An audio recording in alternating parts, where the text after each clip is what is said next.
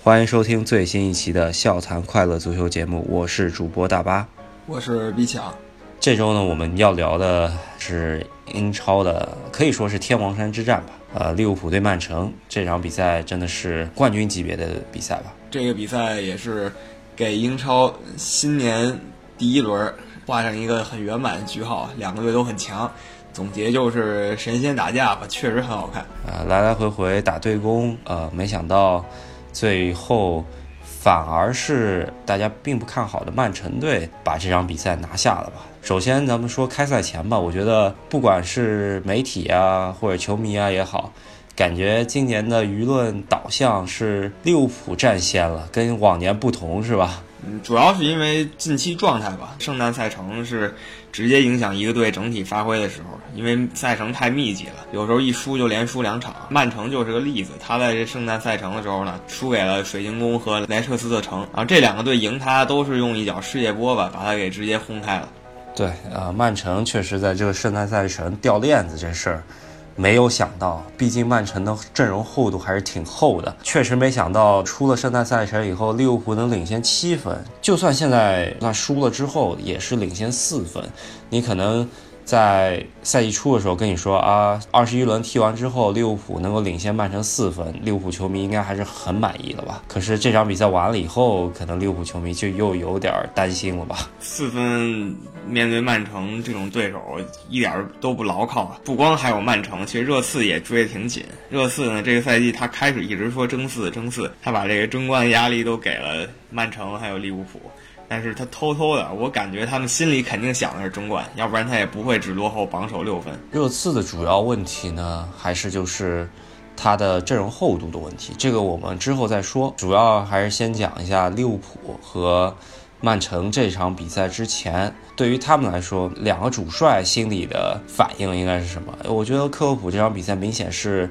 比较保守一点，觉得只要跟曼城在客场能逼个平，继续保持七分的领先优势的话，就能够接受。所以说，从首发阵容上面是能看得很清楚。我觉得他这个思路没什么问题。首发阵容他派了三个比较糙的球员吧，亨德森、米尔纳还有维纳尔杜姆。尤其是亨德森跟米尔纳，英格兰的中场很能体现他的意图，先要稳住平局。总体都还做到了，只不过对方阿奎罗作为这个世界顶级前锋，把这种不是机会的机会，直接一脚给打进了。对，圣诞赛程中间感觉还是法比尼奥、沙西里两个中场用的稍微多一点，甚至纳比凯塔都踢得多一点。那亨德森。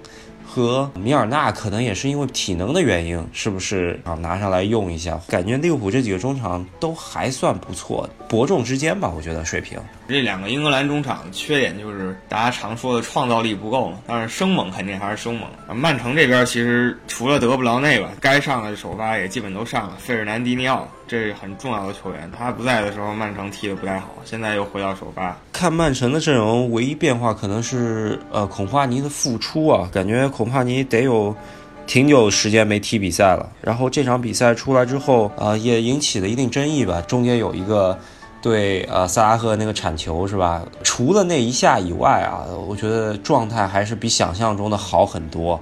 给人的感觉，如果五年前你看孔帕尼的水平，可能就是现在范迪克的水平吧，对吧？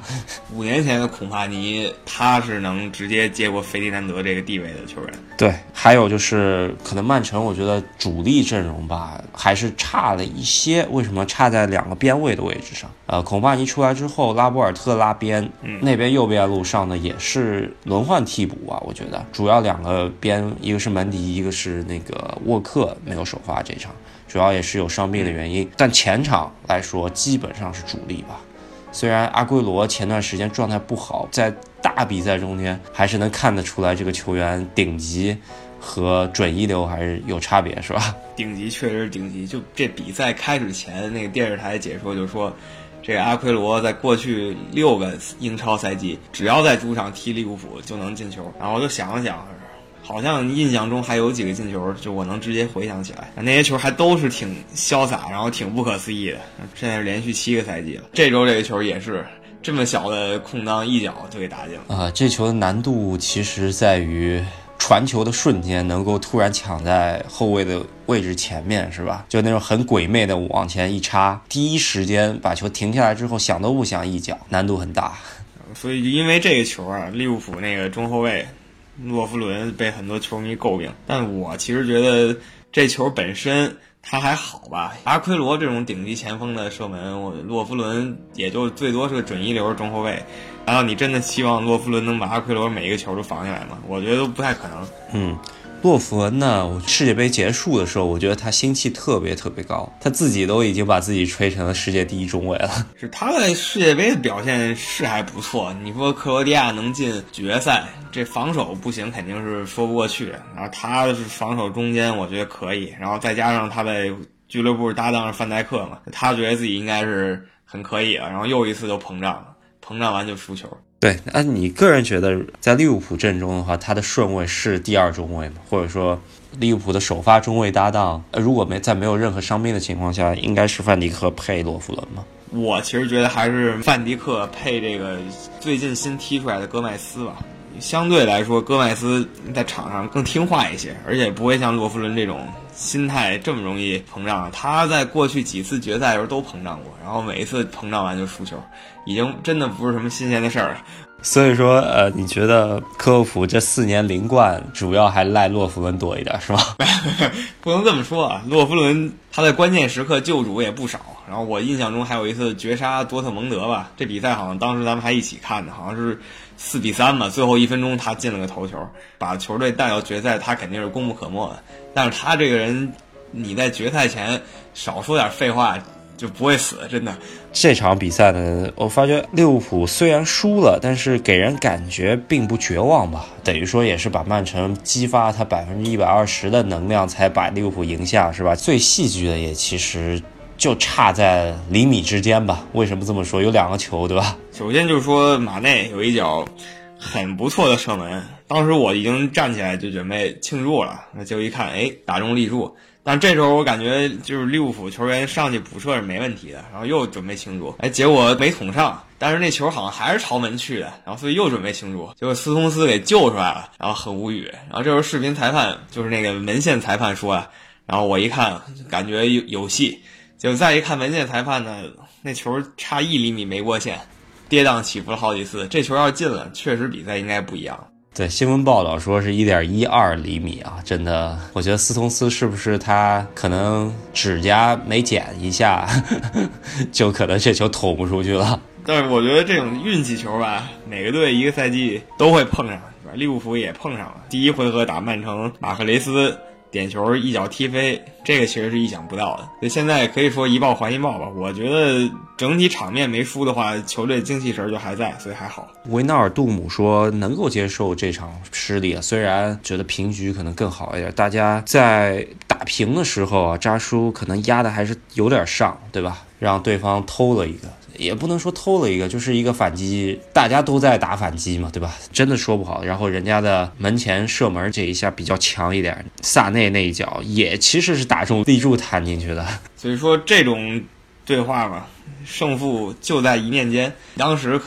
真的就因为差那么一点劲儿，或者多使那么一点劲儿，就从一场胜利变成一场失利了，就这么简单。关于利物浦那个进球，我觉得还是可以吹一波的吧。冬季转会的消息出来了，那个克莱因转会了。作为一个前大英国脚，突然去年吧被一个小将彻底把主力位置给挤没了，对吧？阿诺德这个传中啊，我感觉有点像当年那个欧冠决赛韦斯布朗，呃，在曼联。给 C 罗传的那个头球，虽然这个球是在重新顶进来，然后菲尔米诺中间把球顶进去的，但是这样子那种斜长传给对面的这种边位啊，感觉是世界足坛最新兴起的一一种打法吧。之前马竞也打的比较多这种踢法。对，就是说虽然助攻不是他，但是他在从右路转到左路这一脚球还是很精彩。但是也得说一下啊，这场那个阿诺德其实被爆的很厉害，曼城。就是他是右路嘛，然后曼城左路，我觉得比右路凶狠一点。然后是萨内和席尔瓦这些这样的球员，确实让他狠狠交了一次学费了。呃，除了进攻端这一脚长传之外，是不是就是防守端的成绩很差，是吧？确实，他这个年纪小，也不能说就是借口，是吧？年纪小的话，稍微老实点嘛，他他喜欢往前冲，并不能说他是利物浦青训，他就是下一个杰拉德了，是不是？还是说得好好一步一步来？嗯，但我觉得利物浦这赛季的精气神给人的感觉和上赛季唯一区别就是，呃，上赛季整个队伍可能最耀眼的球星是萨拉赫。而这个赛季最耀眼的球星就变成了后防的范迪克，是质的改变吧？我觉得球队更成熟，对于冠军的渴望，或者说对于冠军的可能性更近的一步。范戴克，我觉得后防球员像他这种几乎完美吧，他速度其实很快。然后后防本身的能力就不用说了，非常强。然后他又能指挥整条后防线，经常能看见他站在后防线，然后自己可能追不上，他都指一指，然后门将上，让另一个中后卫上，让两个边后卫上啊这样的情况。然后实在不行的时候，他还能开倒车是吧？拉到前场当个德罗巴那种球员冲一冲。那射术肯定是不行了，但是可以搅搅局。对，是相当于是一个中卫单对单能力，然后指挥整条防线的能力都很强。突然发觉，哎。荷兰又出了一个这样子的中卫，感觉荷兰就突然一下子就崛起了，是吧？多少年后方无忧，只要他不受伤。呃，只能说买的值啊！当时买的时候觉得特别贵，是吧？然后发觉贵的东西可能唯一的缺点也就只是贵了。他这个实力确实狠。其实他这个球员一直被很多豪门看中嘛，就是因为贵嘛，所以最后利物浦才砸了狠钱买下来的。他在凯尔特人的时候就有不少人说他很强。然后南安普敦的时候就不用说了，这就是被英超各队都想买的球员。嗯，然后曼城这边吧，我觉得可以说一下，感觉，哎，那个费尔南迪尼奥突然在这个体系中间就变得很神啊！这这场比赛确实状态发挥，感觉就是中场碾压级别啊！据说数据说是。整场比赛有八次单对单的拦截成功的，这个数据在中场，特别是像这种级别比赛的话，中场绞肉机的级别吧。但是奇怪，他在国家队踢不出这样子的水平。而且哥们儿年龄挺大，三十三岁了，就让我想起五年前亚图雷吧，已经三十多岁，但有一个赛季的英超就是统治级的中场。嗯，还有一个球员必须得说一下，这场比赛中场伯纳德席尔瓦。我不知道你看到这个新闻没？就是整场比赛完了之后，一万三千多米吧，是应该破了本赛季单场的跑动距离的记录啊，这个非常恐怖。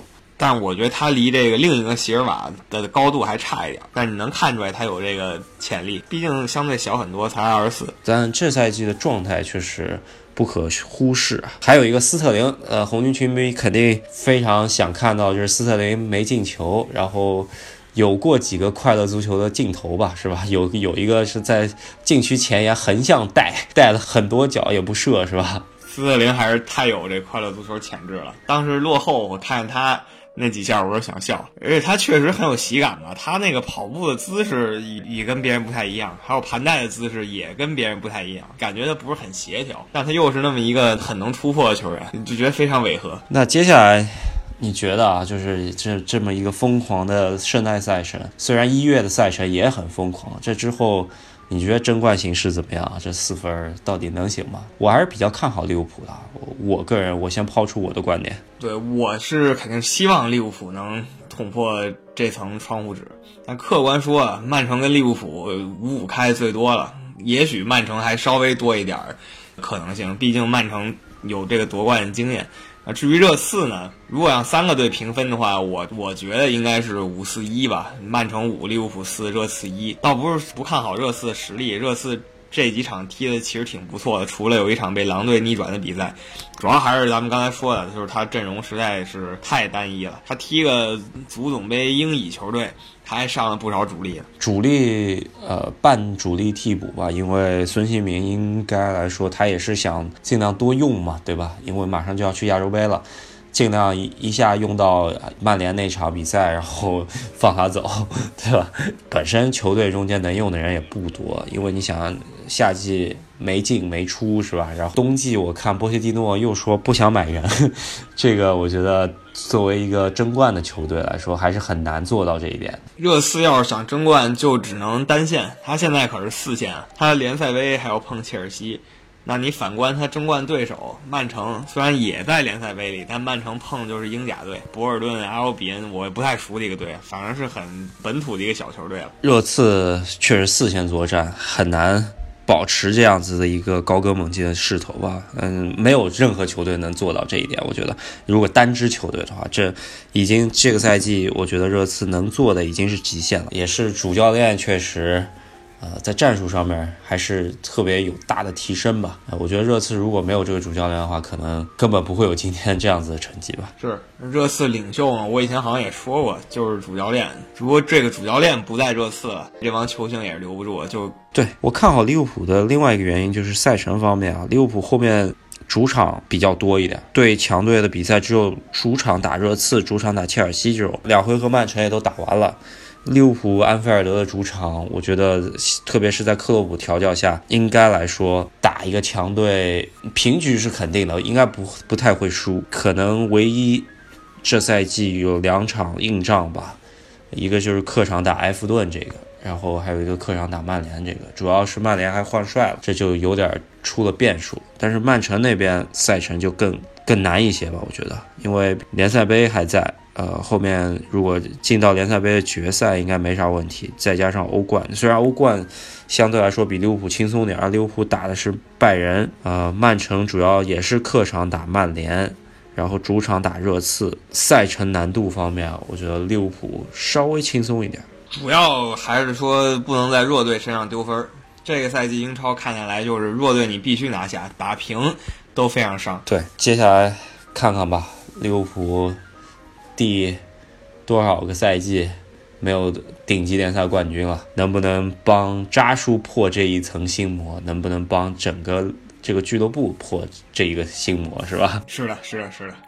反正我感觉英超争冠嘛，就是这三个队争四，其实比争冠激烈。曼联换帅以后，疯狂砍瓜切菜吧，直到砍热刺那场，咱们验验成色。但目前来说，确实状态非常好。然后阿森纳跟切尔西呢，一般吧，有经常是踢一场好球，然后。被球迷骂一场，然后再踢一场好球，循环往复。其实你像争冠是三个争一个，然后争四其实也是三个争一个嘛，对吧？后面的话还是看切尔西主场打阿森纳这一场直接对话吧，看谁能拿下吧。谁拿下，我觉得谁就应该是在伦敦称王，然后拿前四。但是两个球队都还是有希望通过欧联杯去拿嘛。没错，欧联杯今年这个赛季也是强队云集。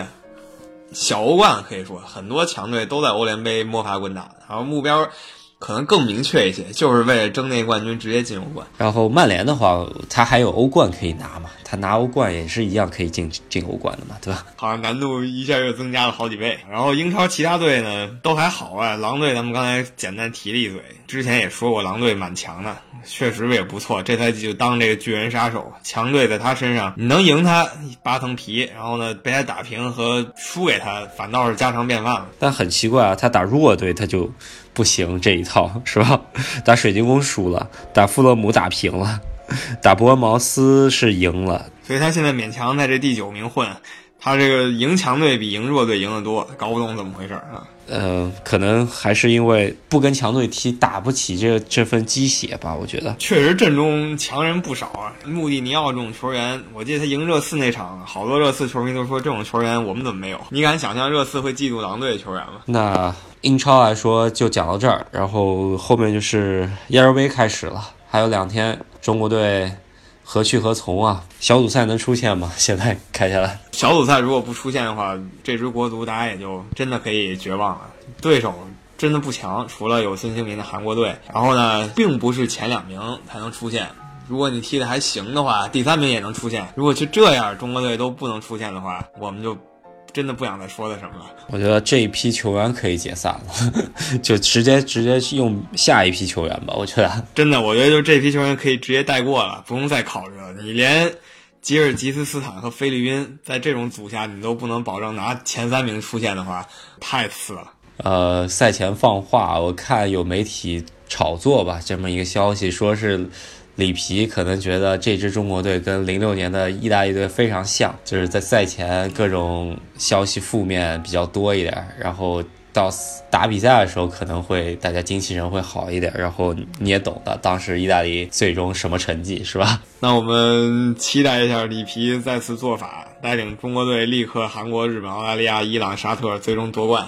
啊，咱们也立个 flag，如果夺冠的话，我们在节目中间也要做一个疯狂的事情吧，大家敬请期待一下。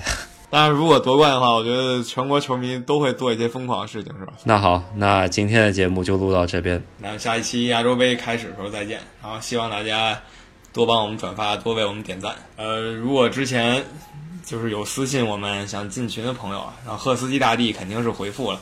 但是这个平台的私信系统不太好，所以大家可以查一下自己的私信，进群信息都在里面。然后咱们在群里可以一起热烈讨论。正好中国队比赛也来了，不管你平时支持哪个俱乐部，中国队比赛大家还是可以齐心的，对吧？只要私信赫斯基大帝，应该都得到回复了。那我们下期再见。好，下期再见，拜拜。